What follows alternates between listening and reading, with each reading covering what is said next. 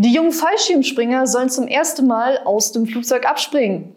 Der Spieß führt jeden Einzelnen zur Luke und schubst ihn hinaus. Nur einer wehrt sich mit Händen und Füßen, doch schließlich kann ihn der Spieß doch in die Tiefe befördern.